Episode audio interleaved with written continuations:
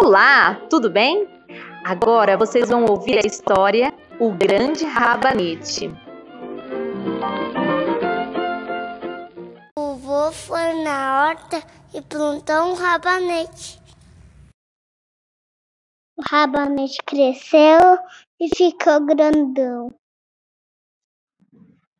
O vô começou a puxar o rabanete.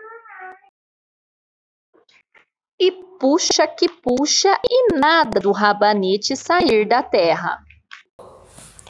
Chamou a. E puxa que puxa e nada do rabanete sair da terra. A avó chamou a neta para puxar o rabanete.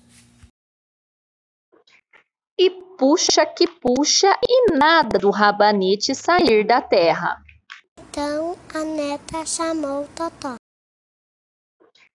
E puxa que puxa e nada do rabanete sair da terra.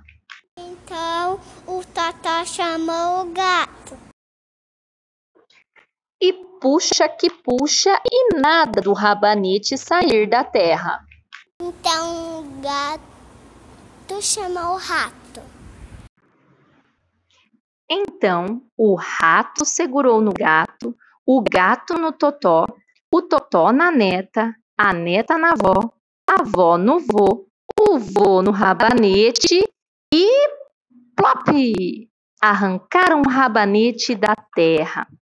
Então o rato disse: Eu sou o mais forte. E todos sentaram juntos e comeram rabanete, que era tão grande que deu para todos. E ainda sobrou um pouco para Minhoca, que passava por ali. E você?